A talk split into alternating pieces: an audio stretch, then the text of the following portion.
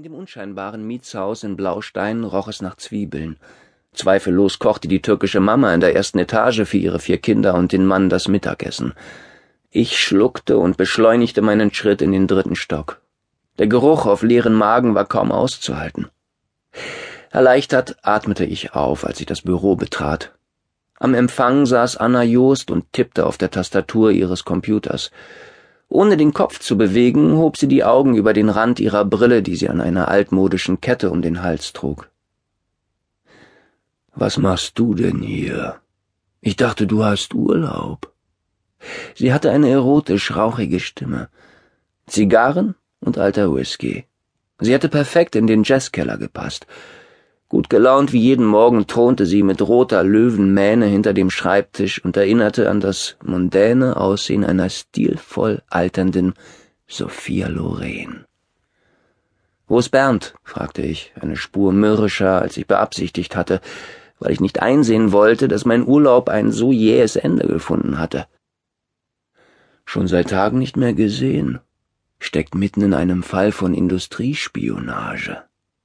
Sie warf mir einen seltsamen Blick zu. Eine Mischung aus Mitleid und du kannst sowieso nichts ändern. Und etwas anderem, das ich nicht deuten konnte. Mir wurde flau im Magen. Geh rein, Werner telefoniert. Der Kaffee ist auch gleich fertig. Ich seufzte, stiefelte in mein Büro und setzte mich an den leeren Schreibtisch. Die Situation hatte etwas Surreales. Der Bildschirm des Rechners hatte beleidigt die Augen geschlossen, und auch das Telefon gab keinen Ton der Begrüßung von sich. Vielleicht sollte ich nach Hause gehen. Ich starrte eine Weile auf die Schreibtischunterlage, in deren Mitte der gewellte Rand einer Kaffeetasse mit braunen Spuren prangte. Gerade als ich aufstehen wollte, polterte mein Chef zur Tür herein, in der Hand zwei dampfende Tassen, von denen er mir eine reichte. Morgen Jule, hast ja doch hergefunden. Ich schnaubte. Dass ich schon wach gewesen war, als er mich angerufen hatte, brauchte ich ihm nicht auf die Nase binden.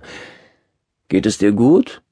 Für einen langen Moment sah er mich an, in den Augen väterliche Wärme. Ich schluckte und sah auf den Boden. Passt schon. Meine Stimme hörte sich rau an. Ich hätte dich nicht angerufen, wenn es nicht wichtig gewesen wäre. Als ich nicht antwortete, sprach er weiter.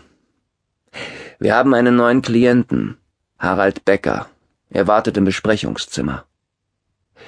Ich zuckte mit den Schultern. Wenn er der Grund war, dass ich um die Uhrzeit hier sein musste, mochte ich ihn jetzt schon nicht. Du kennst Harald Becker nicht? In Werners Blick spiegelten sich Entsetzen und Fassungslosigkeit. Komm mit, ich erklär's dir später. Ich folgte ihm, die Kaffeetasse in der Hand und gab mir gar nicht erst Mühe, ihn einzuholen. Eine beachtliche Leistung bei seiner Leibesfülle. Die Sache ist ein wenig delikat, sagte er und blickte zu mir zurück.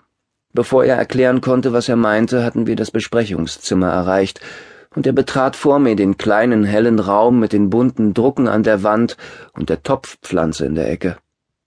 Mit auf dem Rücken verschränkten Händen stand mitten im Zimmer ein Mann und sah nach draußen.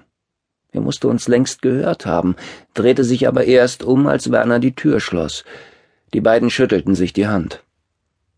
Jule Fleming, stellte Werner mich mit breitem Lächeln vor. Meine beste Privatdetektivin. Er hatte nur eine. Ich ging auf Becker zu und streckte ihm die Hand entgegen, obwohl sich alles in mir sträubte. Er sah mich nicht einmal an. Was soll sie hier? Seine Stimme war leise und von unterdrückter Abneigung, die Stirn gerunzelt. Er sah an mir vorbei. Sie wird Ihnen in Ihrem Fall behilflich sein.